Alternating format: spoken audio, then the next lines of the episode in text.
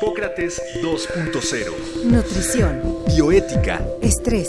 Vacunación. Salud.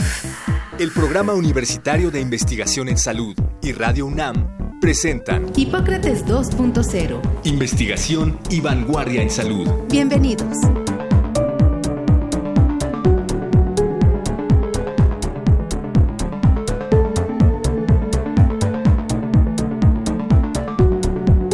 Bienvenidos nuevamente a Hipócrates 2.0, un programa sobre medicina e investigación de vanguardia en salud, producido por Radio UNAM y el Programa Universitario de Investigación en Salud, el PUIS.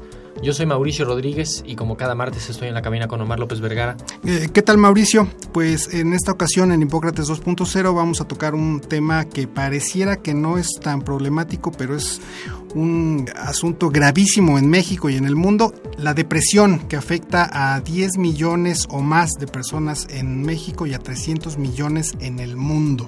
Así es, y pues como siempre les agradecemos las preguntas y comentarios que nos han enviado a través de las redes sociales. Eh, ya saben que nos pueden contactar por Twitter en arroba Radio UNAM y arroba puis-UNAM.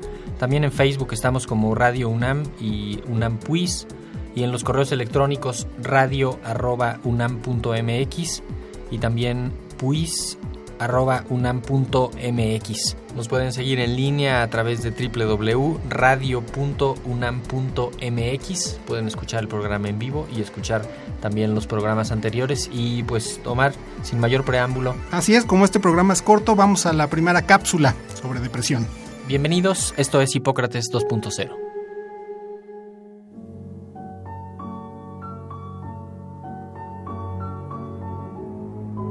La depresión es la principal causa de discapacidad en el mundo. Afecta a más de 30 millones de personas, principalmente a mujeres en proporción de 2 a 1 con relación a los hombres, y se considera una enfermedad que puede conducir al suicidio si no se diagnostica a tiempo ni se lleva un tratamiento adecuado. En México la depresión es la tercera causa de muerte entre jóvenes de 15 a 19 años de edad. Es por ello que varios investigadores de la UNAM han pedido que la depresión sea considerada como un problema de salud pública. Actualmente existen tratamientos muy eficaces como los antidepresivos y varios tipos de psicoterapia. A pesar de ello, en nuestro país, solo el 10% de la población recibe el tratamiento adecuado.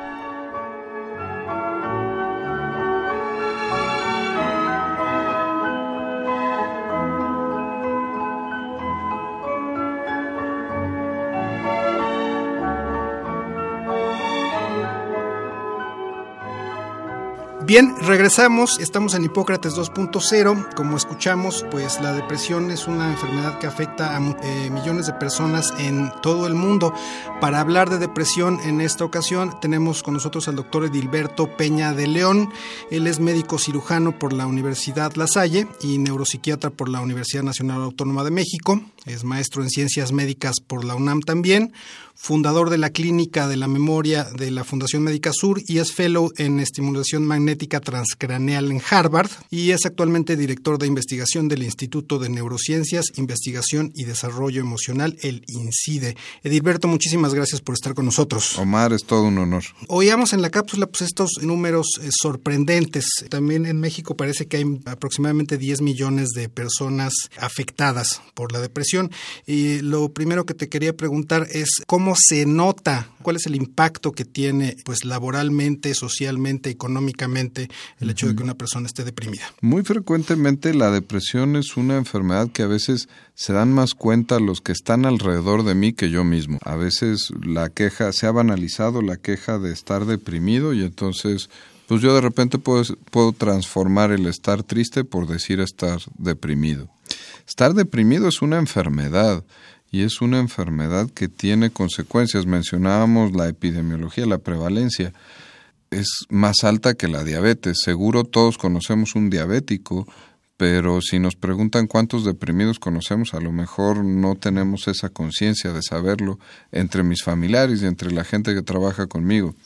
La depresión, si nos vamos exclusivamente ahorita al ámbito laboral, es una enfermedad que es la segunda causa de discapacidad. La tenía planeada así la Organización Mundial de la Salud para el 2020 y ahora el 7 de abril la nombró en el Día Mundial de la Salud la primera causa de discapacidad. Primera causa de discapacidad en el mundo. En todo el mundo. Medido en la cuestión de qué tantos días al año te afecta para no cumplir tus labores y la cantidad de dinero que se pierde por las labores mal hechas. Eso lo perdemos de vista frecuentemente, ¿no? Pensamos que las discapacidades son tener dificultad para hacer algo físicamente o de plano estar postrado por una enfermedad, ¿no? Pero pero la depresión te afecta en tu vida laboral, en tu vida cotidiana, en la familia, en, pues, prácticamente en todos los ámbitos. Sí, estamos acostumbrados a pensar en incapacidad como si fuera yo al IMSS por una enfermedad. Y no, aquí estamos hablando de una enfermedad en mis procesos mentales, todos, ahorita los definiremos un poquito más, pero que eh, se manifiesta con mis todas mis interacciones de la vida. Entonces puedo estar afuera de la cama y puedo ir a trabajar, pero no lo voy a estar haciendo bien. La depresión tiene tres dimensiones. Una es la emocional, que es a lo mejor la que tenemos más fresca en la cabeza. Estoy triste, no me siento bien. Pero hay otras dos. Una es la física, la depresión duele, la depresión incrementa una gran cantidad de síntomas somáticos, dolores de cabeza, lumbalgias, dismenorreas, que son los dolores eh, asociados a la menstruación, el síndrome de intestino irritable, hay una gran cantidad de síntomas somáticos y los síntomas cognitivos intelectuales que no los pensamos. El deprimido tiene incapacidad para la toma de decisiones, comete más errores, hace peores análisis, comete errores de juicio. Digo, seré, seré un poco extremo en el ejemplo, pero recuerdan al piloto de German Wings que estrelló un avión hace un par de años. Y la discusión era si él estaba deprimido. Eh, aparentemente él tenía un problema en, en los ojos, iba a perder su licencia como piloto pero el deprimido es una persona peligrosa. El deprimido es alguien que puede tomar malas decisiones y que el, a veces suena feo decirlo, pero la complicación más severa de una depresión es el suicidio, así como la complicación más severa de tener yo mi colesterol alto es que me infarte, pues aquí e, es así y entonces la depresión es una enfermedad de vida o muerte. Claro, o que, o que le hagas daño a otros, ¿no? Es correcto. Oye, Dilberto, muchas veces, como dices, se banaliza, se trivializan las definiciones. ¿Qué tan fácil, y en tu experiencia con, con pacientes, qué tan fácil es que justamente alguien por estar banalizando y trivializando esto de estoy triste, no tengo ganas, estoy, eh, me siento apagado, ¿no? Que todo eso postergue y, genere un problema mayúsculo un poco más adelante. La Organización Mundial de la Salud tiene una estadística donde de que yo empiezo con síntomas de depresión, el promedio que me toma para llegar a un profesional de la salud, incluso no dije salud mental, profesional de la salud, son cuatro años. Entonces, es muy frecuente esto de que yo le achaque mis síntomas a una falta de carácter, a que el entorno ha sido adverso conmigo, a que tengo muchos problemas, incluso a que yo no le echo ganas. Y si en algún momento de estos cuatro años en promedio yo reconozco que algo no está bien y trato de hacer algo, voy a hacer cosas ambientales, me voy a meter al gimnasio, me voy a cambiar de religión, voy a ir al homeópata, si me clavo en las somatizaciones, pues a lo mejor voy a pensar que voy a ir a diferentes especialistas y me harán estudios y me van a decir que todo sale normal y, la peor frase que podemos decir como médicos, no de salud mental, a, otro, a una persona con depresión es, pues no tienes nada. Y luego sigue la famosa frase de, pues tranquilízate, llévate las cosas con calma. Y échale ganas. Échale ganas. Si yo supiera cómo hacerlo, no estaría aquí. Claro. Edilberto, ¿cuál es la diferencia entre tristeza y depresión? Si la tristeza es un estado de ánimo, así como estoy enojado, como estoy alegre, como estoy de buenas, así es la tristeza. Entonces yo puedo estar triste porque perdió el América, puedo estar triste porque ganó el América, pero eso es temporal y es una manera de sentirme. La depresión es una enfermedad, ¿sí? Entonces, caracterizada incluso Hay dos síntomas cardinales de la depresión y uno de ellos es la tristeza persistente la mayor parte del tiempo de la mayor parte de los días de cuando menos dos semanas. Por lo menos dos semanas. Y ese es el primer corte de tiempo que tenemos que pensar. Ok, ¿qué otros indicadores tenemos? El otro más estadísticamente más fuerte, hay estudios robustos que demuestran que si yo detecto con estas características tristeza y detecto anedonia, que es la pérdida o la incapacidad para sentir placer en las cosas que antes me lo producían, cuando menos dos semanas, entonces tengo 96% de sensibilidad al diagnóstico de depresión. Esto quiere decir que voy a, a captar al 96% de las personas deprimidas si hago estas dos preguntas. Es decir, ¿ha, estado usted triste las últimas dos semanas y ha perdido interés en las cosas que le interesaban? Eso es 96% de, de sensibilidad. de sensibilidad. La especificidad es de un 50%. Quiere decir que si me contestan sí o no, o no y no, es como un volado que detecte o no Claro. a un deprimido. Pero la sensibilidad es 96. Si lo ponemos en términos de pruebas de sangre, el ELISA para VIH tiene una sensibilidad del 93%. Entonces es mucho más alto Es este. más efectivo preguntarle a un deprimido. A veces decimos pues, que no es exacto, ¿no? Sí. Es más efectivo preguntarle estas dos cosas a un deprimido que hacerme un ELISA para VIH. Sí, o sea, no, la prueba no se equivoca cuando el diagnóstico es positivo. Es ¿no? positivo. ¿Y qué tan, qué tan frecuentemente ves tú que, que a otros niveles de la atención médica se indague esto y se, se busque este diagnóstico? O sea, la medicina general, eh, los internistas, los gastroenterólogos, los cirujanos, ¿están pensando en depresión?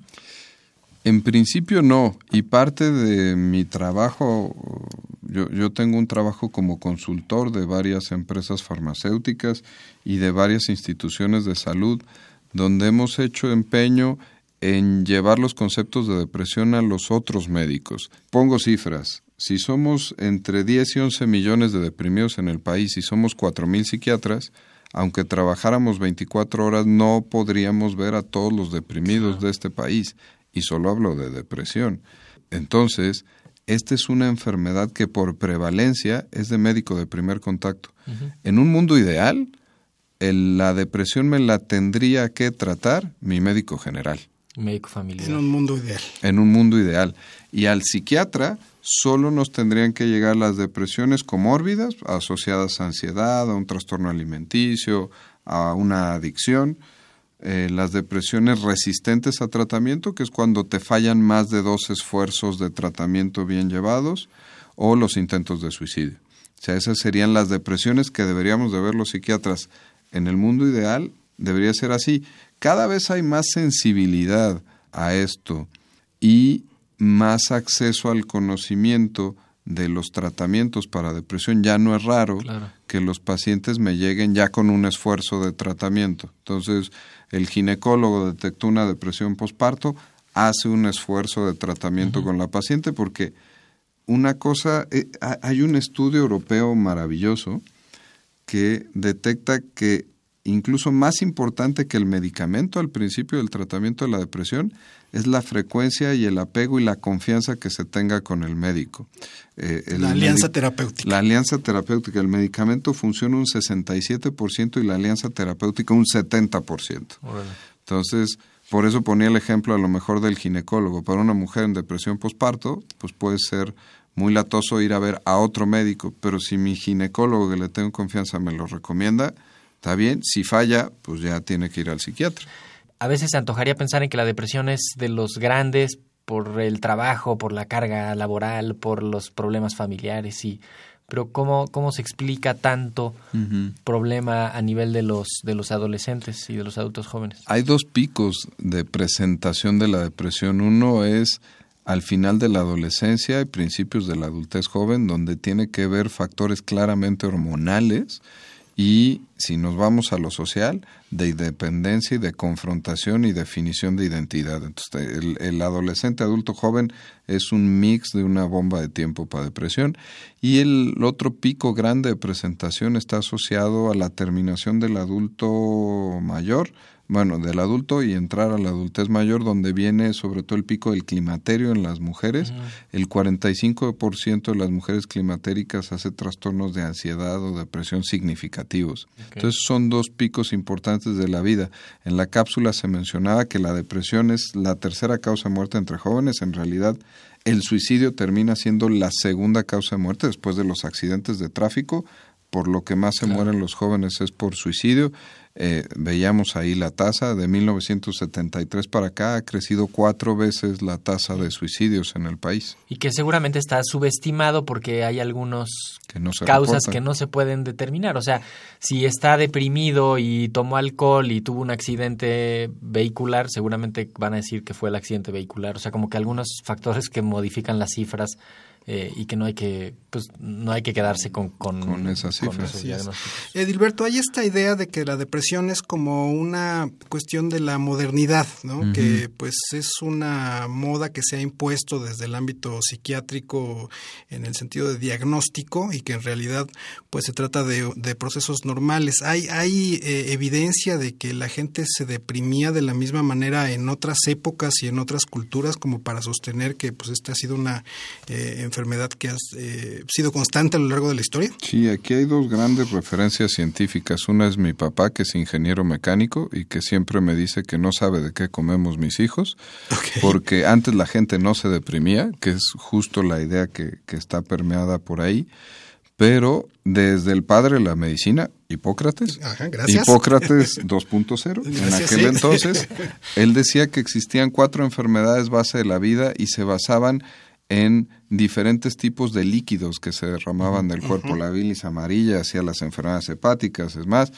Pero la bilis negra producía la melancolía. Ellos no le llamaban depresión, los griegos le llamaban melancolía, pero era gente que declaraban inservible. No había muchos tratamientos en aquel entonces, pero en la sociedad griega el enfermo de melancolía ya no servía. Era una clase rechazada. Oye, y podemos decir que un país está deprimido o que la gente de una ciudad está deprimida así en términos o diferentes países o diferentes culturas. ¿Se, puede eh, afirmar algo así? No, podemos hacer eh, aproximaciones en base a que por eventos sociales podría haber un pico de incidencia de depresión. Acabamos de pasar por el temblor. Entonces, seguramente, con todas las cosas que se asociaron, va a haber un pico de reporte de casos de depresión pero hasta ahí podemos decirlo. Hay situaciones específicas para diferentes países. Los países nórdicos, por ejemplo, por la cantidad de luz que se tiene durante el año, tienen una incidencia hasta del 30% de su población llega a tener un episodio depresivo a lo largo de su vida.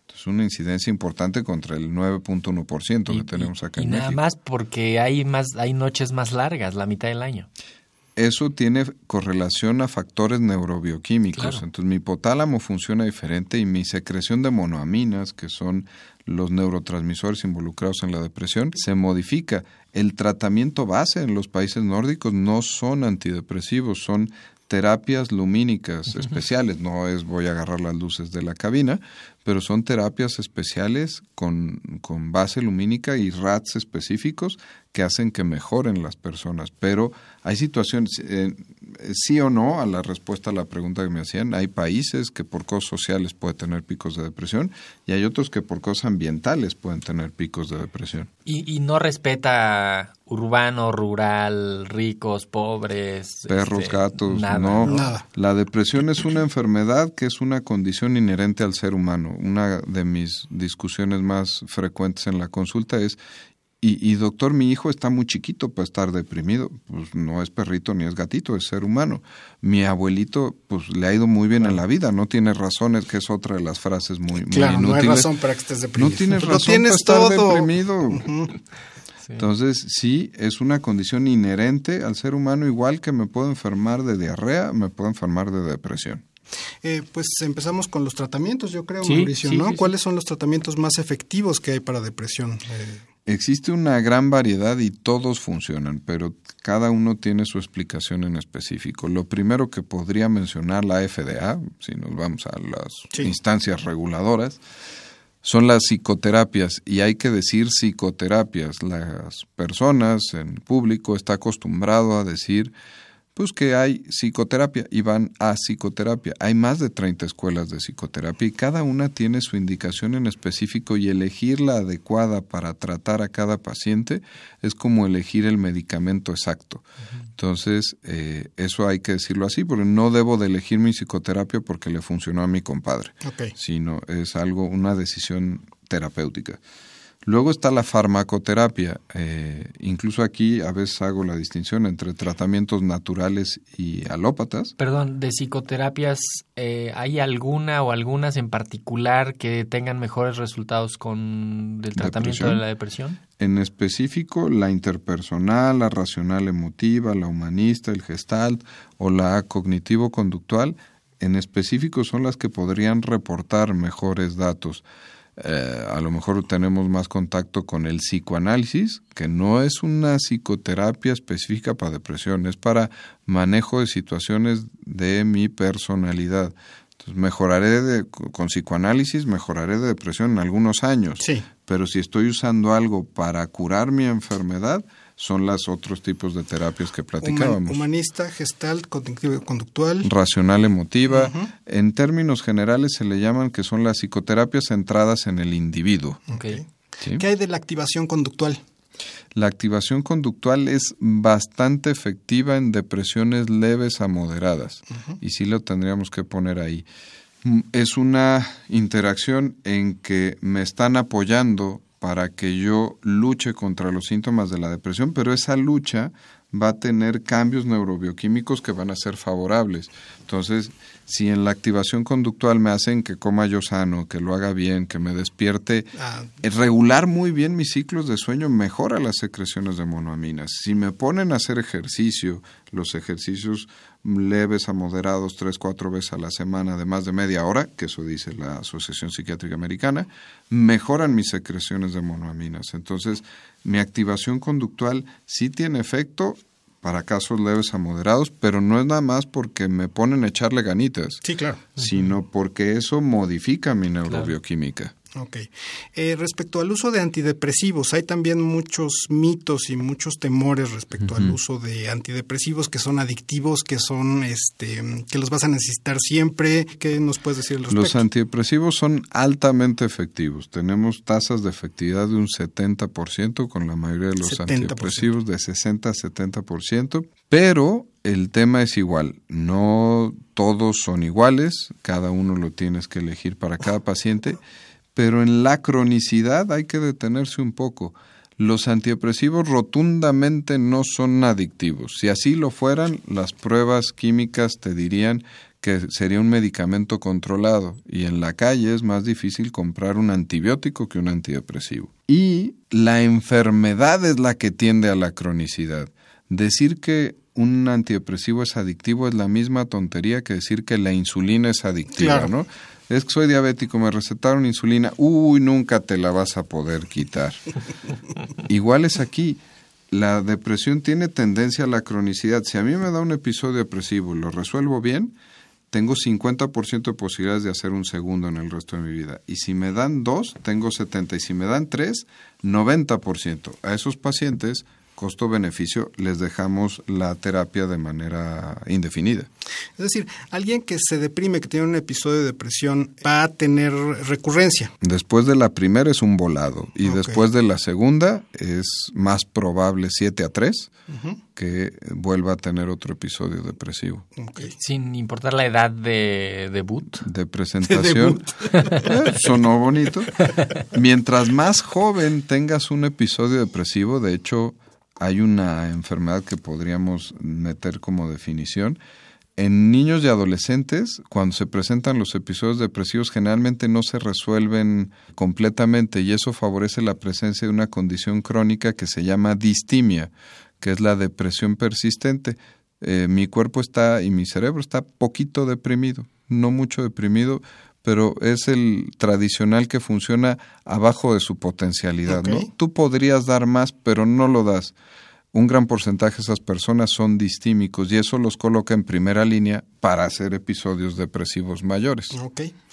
¿Es posible predecir, es posible saber cuándo alguien se va a suicidar? Absolutamente impredecible como los temblores. Todas estas ideas de el que avisa no se suicida y son puras mentiras. Indicación médica, ideación suicida es motivo de internamiento, tal cual.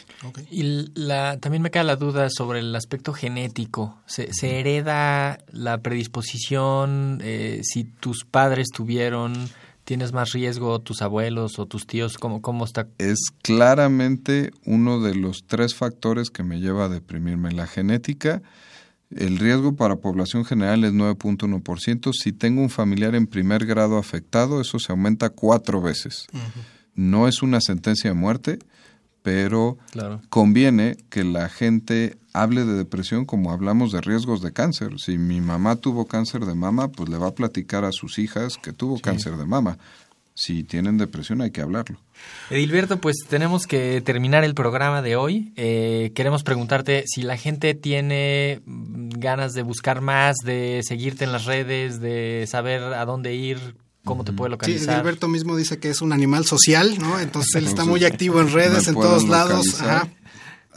Afortunadamente me llamo bastante feo, entonces si me ponen en Twitter arroba Edilberto Peña me van a encontrar, ese soy yo y están los medios del INCIDE, que es la institución donde yo laboro, es, arroba INCIDE México, Instituto de Neurociencias, Investigación y Desarrollo Emocional, arroba INCIDE México en Twitter y en Facebook somos INCIDE Salud Mental.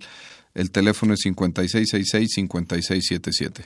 Bueno, pues esto fue todo por hoy. Eh, en el programa de la próxima semana hablaremos sobre trastorno bipolar. Yo soy Mauricio Rodríguez. Yo soy Omar López Vergara. Nos vemos la próxima semana.